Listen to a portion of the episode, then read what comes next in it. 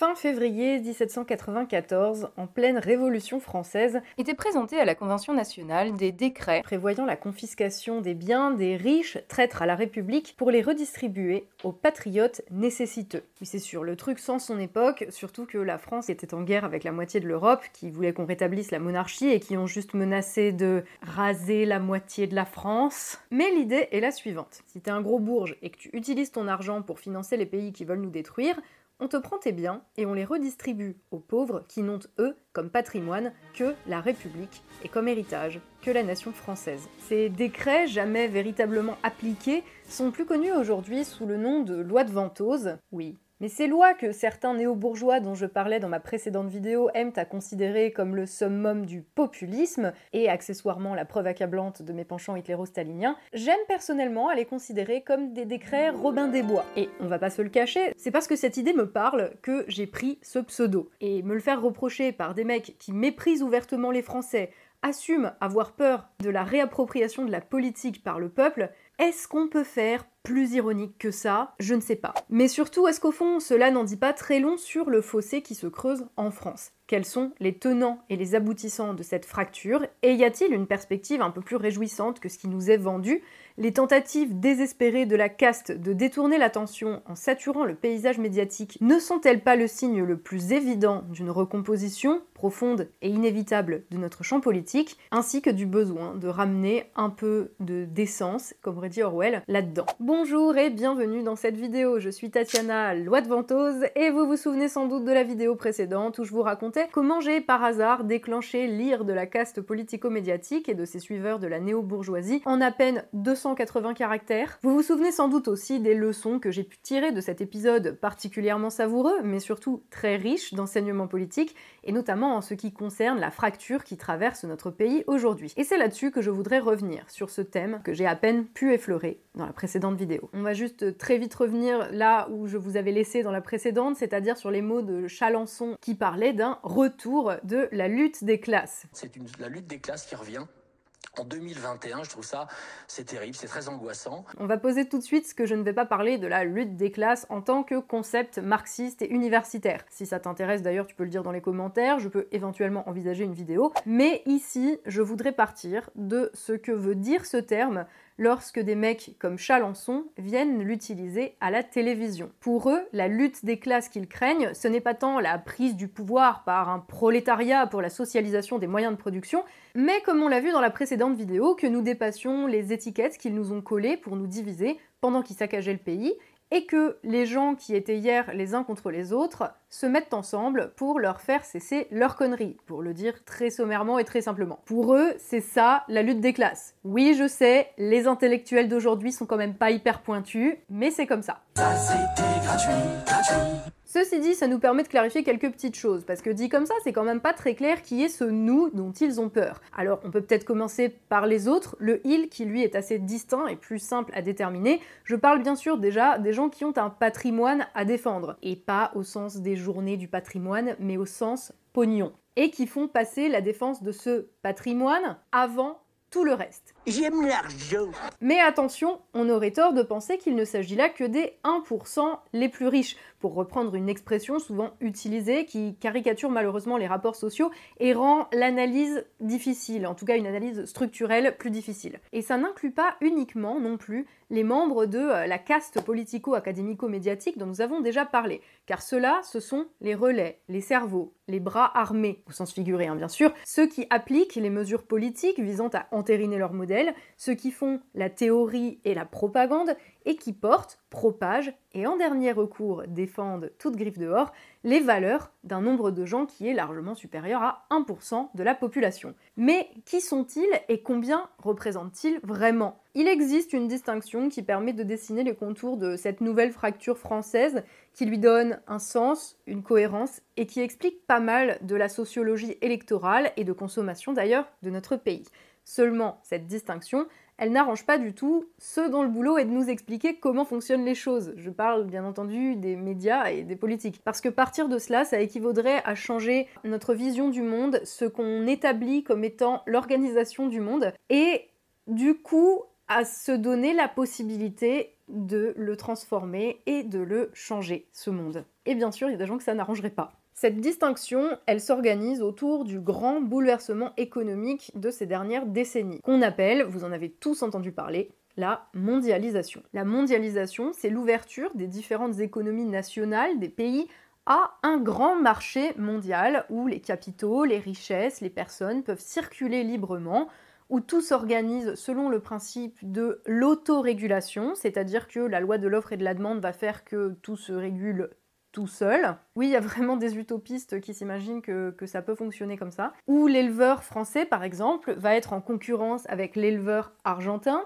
et où nos ouvriers vont être en concurrence avec... Euh, ben non, avec plus personne, parce que grâce à la mondialisation, on a tout délocalisé en Chine. Ce système économique a fait des gagnants, et pendant que les élites nous expliquaient que c'était absolument génial pour tout le monde, malheureusement, il y a eu aussi des perdants. Et ces perdants, on les a mis sous le tapis pendant plusieurs années, voire décennies, en nous disant que c'était temporaire et que le système économique qui avait créé ces perdants allait quand même à la fin les faire gagner. Et ce grand mensonge économique et social de ces dernières décennies a fonctionné, au moins pendant un temps. Mais le temps, les crises, le chômage et autres désordres structurels passants, l'évidence, c'est petit à petit imposé, c'est que la mondialisation a créé une fracture, un fossé immense, et notamment dans les pays industrialisés occidentaux, comme le nôtre. Et c'est peut-être bien là que sont à trouver les contours de ce il et de ce nous dont on parlait tout à l'heure. Ce il renvoie donc à tous ceux qui y ont gagné au change,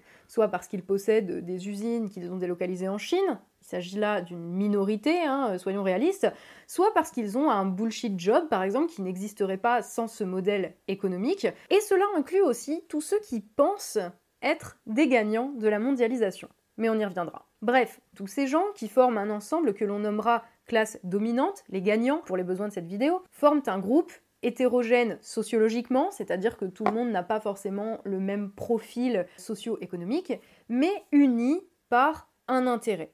Et cet intérêt, c'est que le système mondialisé tel qu'il est se perpétue. Même si, bien sûr, certains parmi eux trouvent que les inégalités créées par la mondialisation ne sont pas acceptables. Mais, in fine, ce sera tous ceux qui préfèrent que ça reste comme c'est aujourd'hui, à la possibilité du changement, à la possibilité d'inverser le processus pour la raison qu'ils ont à y perdre un statut social, des affaires, une réputation ou un patrimoine. Du pognon, toujours. Il s'agit de ceux qui se mettent en marche main dans la main lorsqu'ils sentent que leurs intérêts de dominance sont menacés, ceux qui, à la fin, préféreront toujours les Macrons du moment. En voyant notamment les médias et les diverses productions culturelles, on a l'impression que ces gens sont la France. On a l'impression qu'ils sont majoritaires et hégémoniques qu'ils sont les plus nombreux et que de fait tout le monde pense, vit et agit comme eux. La réalité, c'est qu'il n'en est rien. C'est que ces gens sont tout simplement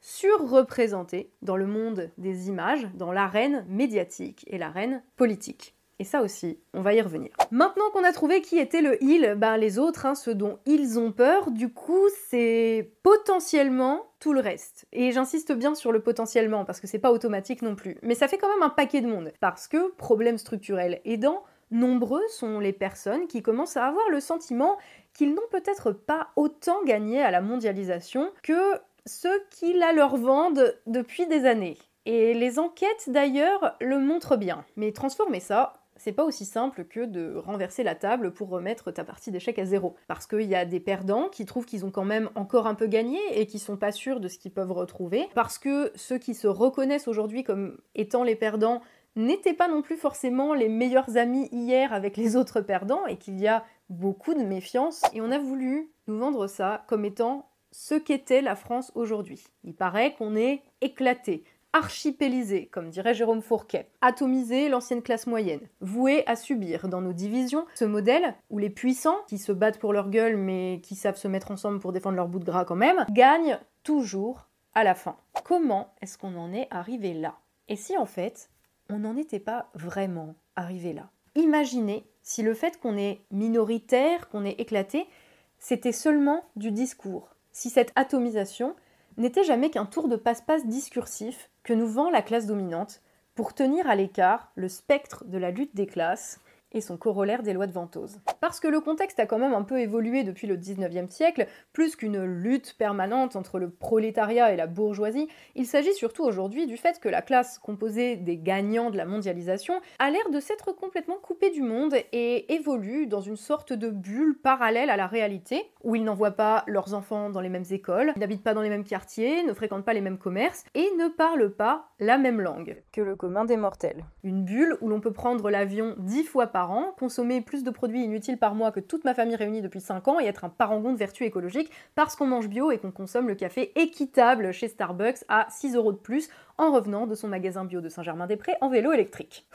Le tout bien sûr en trouvant normal que les minimum 60% de la population qui ne peuvent pas accéder à ce mode de vie privilégié acceptent de travailler comme chauffeur de camion, agriculteur ou enseignant afin de permettre à cette minorité parasite de continuer à manger bio et inclusif bien cachés entre les murs de leur citadelle parisienne. Mais attention, cette classe, elle est composée de gens engagés, coupés du monde réel, mais engagés avec la bonne conscience des gens impliqués dans la défense de grandes causes. Ouais, enfin, ça c'est ce qu'ils ont envie de croire et de nous faire croire. Les élites intellectuelles et les personnalités publiques de la France du XXIe siècle n'ont en réalité plus rien à voir avec les artistes et intellectuels engagés d'il y a 50 ans. Leur particularité aujourd'hui, c'est de ne s'engager que dans des combats qui n'intéressent personne à part eux, ou des combats qui ne concernent personne ici. Des Rohingyas aux Ouïghours, en passant par les Colombiens qui manifestent contre l'augmentation des taxes qui vont pénaliser la classe moyenne. Ça vous rappelle un truc en France?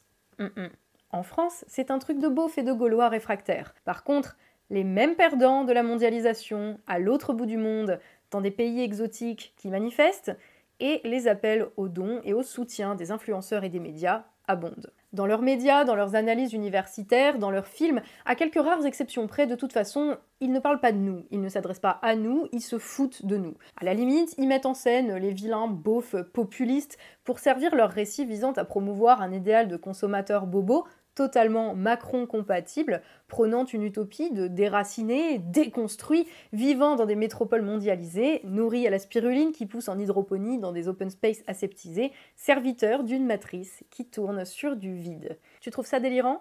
Moi aussi. Mais pour ces gens, c'est un idéal de vie. Leurs magazines, leur production culturelle, leurs théories universitaires, leur discours politique sur le monde de demain regorgent de ces exemples de progrès qu'ils appellent de leur vœu mais ont-ils seulement idée de combien ils passent pour des malades mentaux à nos yeux? Certains viendront me dire que j'exagère, qu'il existe au sein de ce paysage médiatico-politique des voix dissonantes qui défendent justement l'inverse. Mais est-ce vraiment le cas? La vérité, c'est qu'à l'idéologie postmoderne progressiste des uns semble répondre l'idéologie post-postmoderne anti-progressiste des autres. Et si leurs sorties sont parfois, je l'admets, un petit peu jouissives, parce que c'est quand même n'importe quoi, ceux qui voient bien l'impasse du progressisme tombent trop souvent dans le piège de ne se construire que par rapport à cette idéologie dominante. Et vous savez comme moi que quand on n'a pas d'identité propre à soi, à part de s'opposer à son ennemi, eh bien on ne sert à rien d'autre qu'à lui donner la réplique dans un univers où il gagne toujours, parce que c'est cet ennemi qui définit les termes du débat. Là-dedans, le système te laisse le choix. Est-ce que tu es génération Adama ou génération identitaire? Plutôt parfum citoyen made in France et vegan d'Enjoy Phoenix ou parfum patriote Terre de France de Valec Au fond, le même décalage, le même oubli de ce qui se passe dans le vrai monde. Le grand spectacle tourne à plein régime 24 heures sur 24. Combien de productions, d'articles, de vidéos, de réflexions sur des questions qui ne concernent finalement que quelques personnes aisées sans rien à faire de leur vie, hormis consommer, l'oppression systémique des gros à cheveux bleus, les bancs inclusifs, des sujets identitaires faciles qui leur permettent de se complaire dans leur médiocrité intellectuelle et qui tombent systématiquement à côté de la cible. En réponse, combien de publications pour dénoncer l'emprise de l'idéologie progressiste et combien pour dénoncer la progression des QAnon et extrême droito fascistes Ils sont sur les réseaux sociaux.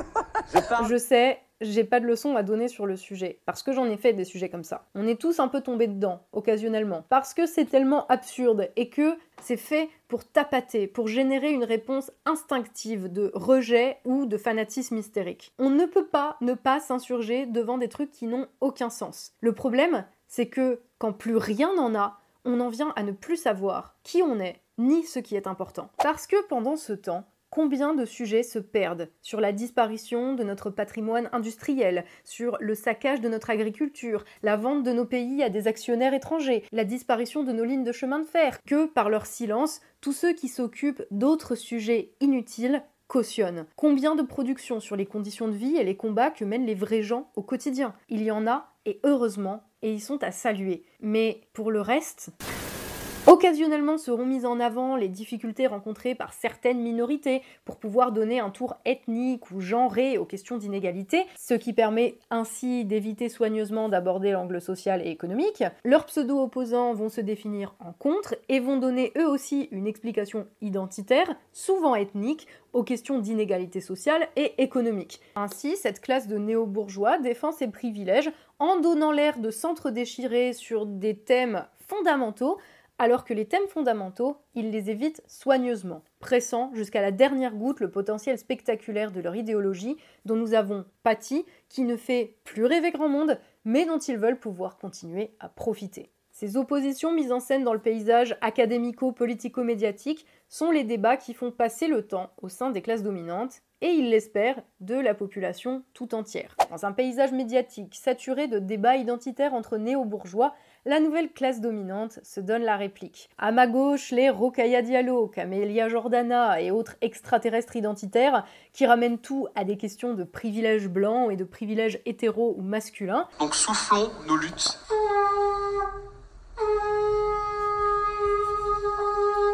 Et à ma droite, les anti-bien-pensants de façade, Raphaël Enthoven et autres Éric Zemmour.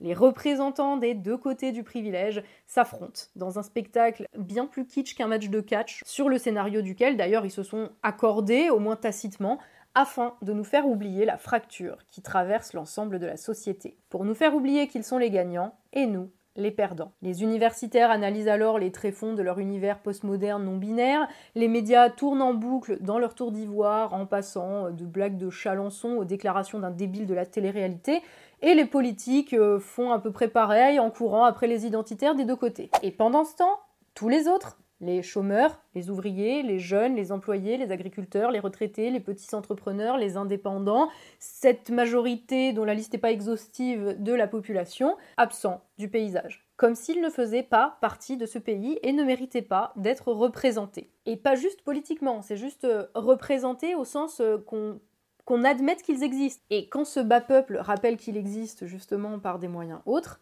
alors, les ennemis du match de catch d'hier se retrouvent main dans la main pour défendre leur monde contre le retour de la lutte des classes. D'où tu sors, d'où tu pars, c'est qui qui t'a élu, toi Tu pars d'où Personne ne m'a élu. Ben alors pourquoi tu te permets sur le... Pourquoi tu te permets Et tous les violons s'accordent. Los políticos ouvriront l'opéra en sifflant la menace que représente l'absence de confiance populaire dans les partis de cette plèbe qui aborde la démocratie. Los universitarios joueront la partition de l'indignation d'être perçus comme une élite consanguine de militants gauchistes coupés du monde, tout en développant de grandes théories sur pourquoi il faut interdire des films et des pièces de théâtre qu'ils jugent racistes. Los dirigentos chanteront le populisme des trois quarts des Français qui ne font plus confiance à leurs représentants élus à l'Assemblée, et los mediáticos sortiront les violons, déplorant que leurs papiers, pourtant essentiels en démocratie, ne se vendent plus.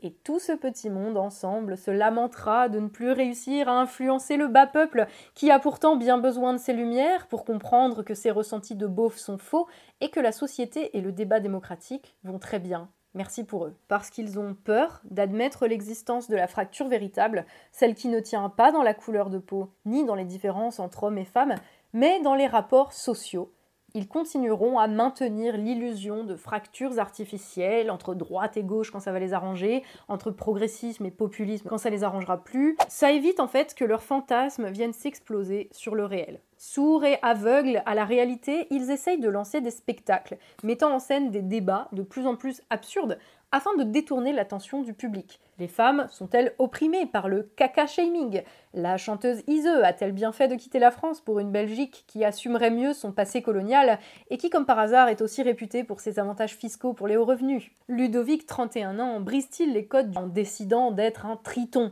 Et dans ce jeu absurde, avec Macron comme chef d'orchestre du moment, des Enthoven, des Gors, des Nolo, qui jouent la partition du hm, tout ceci va un petit peu trop loin, mais au final participent du même entertainment Ils ne parlent que de ça, comme si leur vie en dépendait alors que leur vie dépend surtout du bon vouloir de la majorité sociale qui finance, via ses impôts, leur dégueulis médiatico-politique continu. Ils ne se rendent même pas compte que lassés, tous ces gens qu'ils méprisent, ces Français qui ne sont rien, cette majorité de la population qui n'a rien gagné à la mondialisation, qui a perdu même un niveau de vie, une protection, tous ces gens sont déjà sortis de la salle. Ils n'ont pas attendu qu'une actrice pageoise que Polanski ait eu un prix quitte le théâtre dans sa robe de grand couturier pour se lever et se casser. On nous a vendu le duel Rokaya Diallo contre Éric Zemmour comme si l'opposition de la société tenait dans le combat entre deux.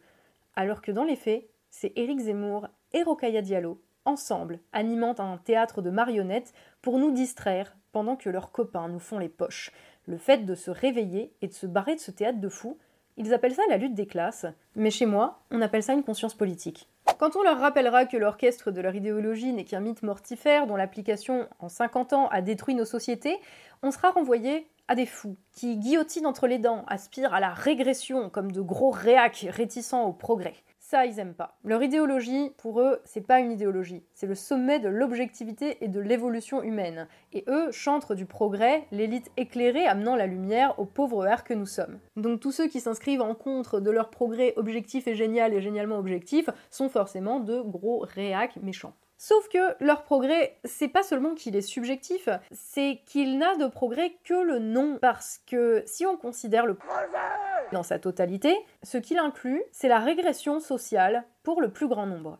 Et les chiffres sont implacables. Le plus grand nombre s'en rend compte. Leur progrès, c'est le recul de l'espérance de vie en bonne santé, le démantèlement du tissu social, des lieux de socialisation, des services publics. C'est la perte de notre autonomie et de notre capacité à construire de nos mains ce dont nous avons besoin, de notre capacité à nourrir tout le monde dans ce pays. C'est la généralisation d'une nouvelle langue fondée sur des mots anglais qui ne renvoient pas à plus de réalité concrète dans la langue de Shakespeare que dans celle de Molière d'ailleurs. C'est la perte de valeurs nutritionnelles dans tout ce qu'on mange. C'est la propagation mondiale de virus à potentiel pandémique, car leur mode de vie exige toujours plus de déforestation et toujours moins de frontières et toujours plus de déplacements. C'est aussi l'abandon de nos données privées, personnelles, intimes, vendues comme si l'on n'était que des chiffres dans la big data. Le progrès de ces idéologues obtus et fanatiques, c'est en réalité la régression générale, mais avec l'espoir pour une petite minorité huppée de vivre une utopie verte et high-tech avec un bubble tea à la main, telle qu'elle nous est vendue par les patrons de la Silicon Valley depuis l'autre côté des murs des forteresses qui les cachent aux yeux et à la colère de tous ces beaufs populistes arriérés qui tiennent tant à leur chez eux. Leur progrès, c'est l'abandon de nos capacités à décider de notre destin. Et c'est pas vraiment une découverte, on est dirigé par des gens qui sont plus préoccupés de faire coller la réalité à leurs utopies délirantes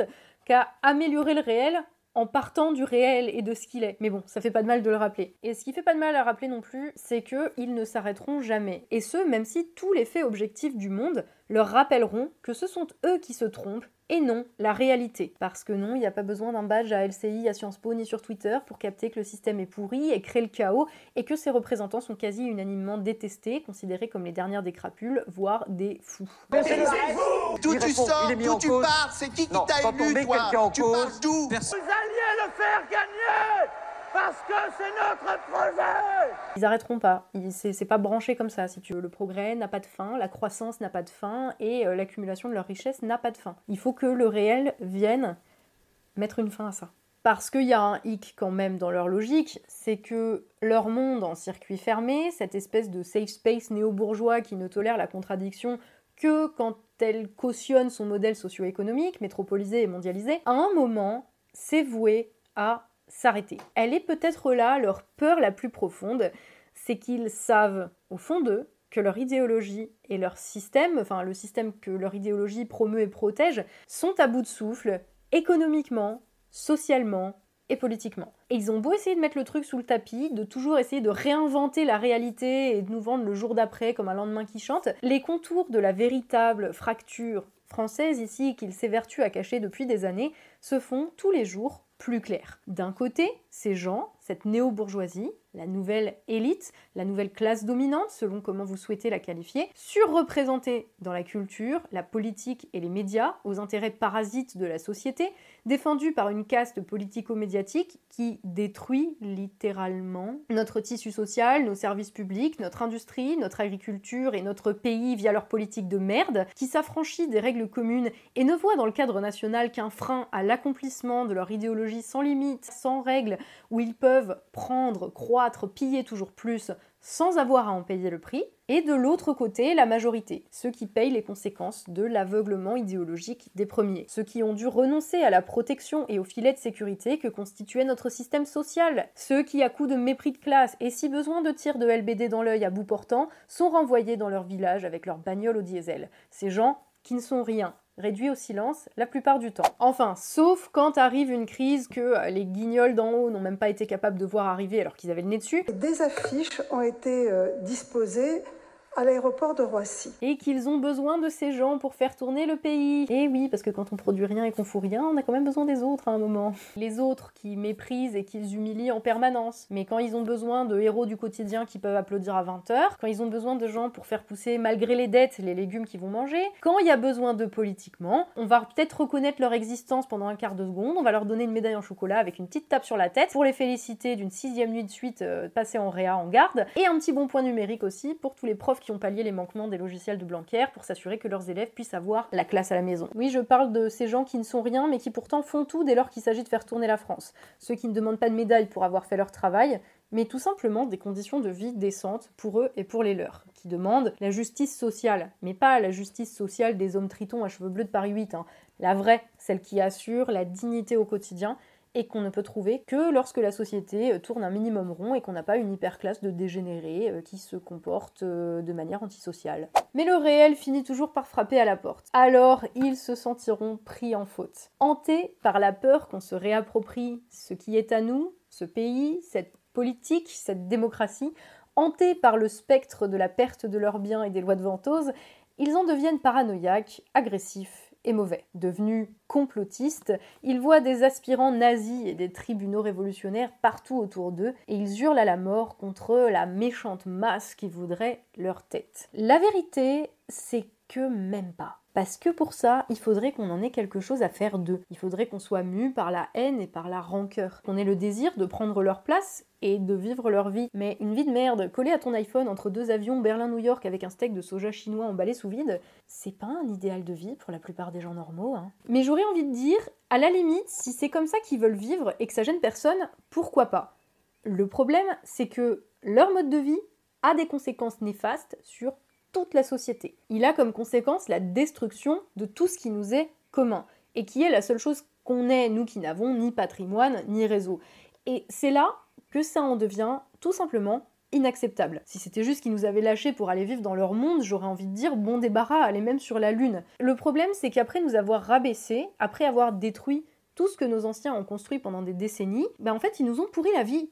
Et il faut encore en plus qu'ils viennent nous donner des leçons des leçons d'écologie, quand il t'explique que tu dois prendre ton vélo pour aller faire tes courses au magasin bio qui est 50% plus cher que le supermarché accessoirement. Des leçons d'économie. Oui, alors que vu l'état des finances du pays, c'est quand même assez évident que les mecs savent pas gérer un budget. Hein. Des leçons d'ouverture, alors que bah, c'est pas eux qui vivent dans les quartiers pourris par la délinquance. Des leçons de maintien, quand t'as le malheur de te lever et d'aller frapper chez eux pour leur expliquer à quel point ce qu'ils font est toxique pour la communauté nationale et qui t'insultent. Des leçons de vie alors que finalement, ils ne sont rien d'autre que des parasites qui pourrissent la vie de tout le monde. C'est pas gérable. Leur mode de vie n'est pas viable. La société basée sur l'application de leur idéologie ne permet pas un pays durable, ne permet pas à la majorité de vivre. C'est ça le problème en fait, c'est que leurs intérêts de minorité font dérailler la société tout entière, et ce depuis des décennies, et que c'est de pire en pire, et que ça ne va pas s'arrêter. Et le problème qu'il y a là-dedans, c'est pas qu'on soit plus assez compétitif ou quoi, on s'en fout d'être numéro un mondial, même si c'était un peu une fierté hein, de pouvoir dire qu'on avait un, des meilleurs systèmes de santé au monde, un réseau ferré hyper développé, une autonomie alimentaire, euh, ou de l'acier et des compétences industrielles qui faisaient rêver le monde entier. D'ailleurs, tout ça, grâce à eux, c'est fini. Mais dans le fond, tout ça, on ne le veut pas parce qu'on voudrait se péter auprès de nos concurrents européens ou mondiaux. On veut ça parce que on veut que demain ne soit pas pire qu'aujourd'hui. Vivre correctement de notre travail, avoir un filet de sécurité quand il arrive une couille, avoir peut-être un minimum la maîtrise de notre destin. Aussi bien individuel que collectif. Avoir un poids dans les grandes décisions politiques qui concernent notre pays. Savoir qu'on peut compter sur le voisin et qu'on va pas devoir se battre les uns contre les autres, comme dans le monde idéal que nos élites nous vendent, dans des métropoles inhumaines où il y a rien qui pousse et où c'est plus facile de faire un aller-retour à Barcelone qu'à Aigurande ou à Sablé-sur-Sarthe. La sécurité, la protection, la justice, la liberté, mais pas la liberté pour le fort d'écraser le faible comme ils nous le vendent depuis des années. Hein. Enfin, même si, vu leur niveau de dégénérescence, à un moment, on peut quand même se demander qui est fort dans l'affaire. Je parle de la vraie liberté, celle qui s'exerce dans le cadre commun et qui garantit à tous la jouissance de ses droits civiques et de la paix civile. Et tout ça, malheureusement, c'est incompatible avec la manière de vivre et de diriger le pays de cette néo-bourgeoisie. Il faut choisir. Ça paraît dingue, mais dire ça aujourd'hui en France, en 2021, ça t'expose à te faire traiter de facho, de rouge-brun, de complotiste, de méchant. Et ça en dit long sur le niveau de parasitisme que ces gens ont atteint. Alors, on pourra débattre pendant des heures de tous ces concepts hein, sur le plan théorique. Est-ce qu'on est vraiment libre? Est-ce que la justice est encore un concept pertinent aujourd'hui? Est-ce qu'on est vraiment en démocratie ou pas? Personnellement, je pense que poser les choses en termes théorique, juste euh, voilà, euh, sur euh, de, faire les plans sur la comète, c'est déjà mettre le doigt dans l'engrenage. C'est pas pour rien si à la télé, ils ramènent toujours tout à des questions théoriques. Comme le reste, ça permet de faire dévier le débat. Sauf que, je suis désolée, mais la politique, on l'a peut-être oublié, c'est pas fait pour que des mecs qui se prennent pour des grosses pointures puissent débattre de grands sujets philosophico-théoriques afin de savoir qui a raison et qui est méchant. Voilà. La démocratie, c'est pas un concept hors sol complètement pété, c'est la possibilité au contraire de décider ensemble, d'arrêter ce qui n'a pas marché et d'essayer autre chose. La politique, ça sert tout simplement à organiser la vie en société. Ça sert à améliorer la vie des gens, dans le monde réel. Et c'est toujours de là que ça part. Et ça, ça implique du conflit. Concrètement, dans le monde réel de la réalité véritable, les intérêts des uns et des autres s'entrechoquent en permanence. Ça ne veut pas dire que c'est la guerre. Ça ne veut pas non plus dire que la société aurait éclaté en une multiplicité de micro-combats pour les droits de X communautés concurrentes, ni qu'on est revenu à un état obsien de la guerre du tous contre tous.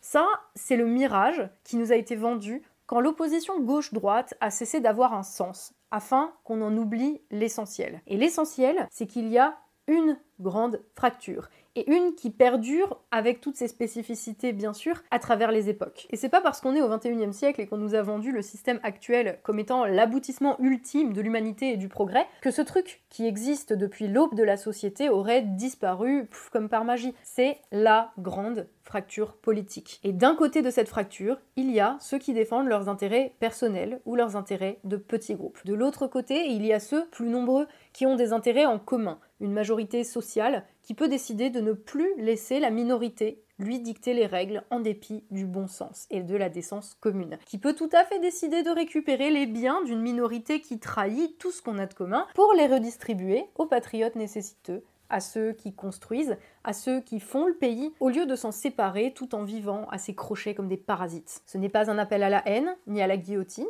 c'est un constat. Et accepter ça, c'est quand même foutrement plus sain que de refouler le clivage sous une espèce de fausse bienveillance où c'est toujours les mêmes qui gagnent à la fin et où tu te fais toujours piner à la fin. Assumer la conflictualité, c'est ça, l'engagement. La plupart d'entre nous se posent même pas la question parce qu'on a bien été obligé d'accepter le monde tel qu'il était pour survivre. Mais maintenant, il serait peut-être temps que tout le monde fasse de même. Assumer cette fracture comme étant celle qui traverse notre pays en profondeur, c'est aussi se donner la légitimité que leur monde, que leur vision du monde même nous refuse. C'est également laisser leur chance à tous ceux qui souhaitent retrouver le chemin du monde réel et nous laisser la possibilité commune de reconstruire. On l'a déjà fait, dernier exemple en date, en 1945, lorsqu'au sortir de la Deuxième Guerre mondiale, un gouvernement de coalition de tous ceux qui souhaitaient retrouver et reconstruire leur pays après qu'il avait été bien pillé et bien saccagé, a récupéré les biens des gros industriels qui avaient collaboré pour en faire des biens nationaux et a rendu à ceux qui faisaient tourner le pays les biens essentiels, les usines, les fermes, les transports et les lieux de vie. Et on a créé des trucs comme la sécurité sociale, accessoirement. Je vous rappelle que c'est pas un truc qui coule de source dans la plupart des pays du monde. Hein. Les invisibles, les petites gens, ceux qui toujours payent l'addition pour les égoïstes, ces gens qui ne sont rien,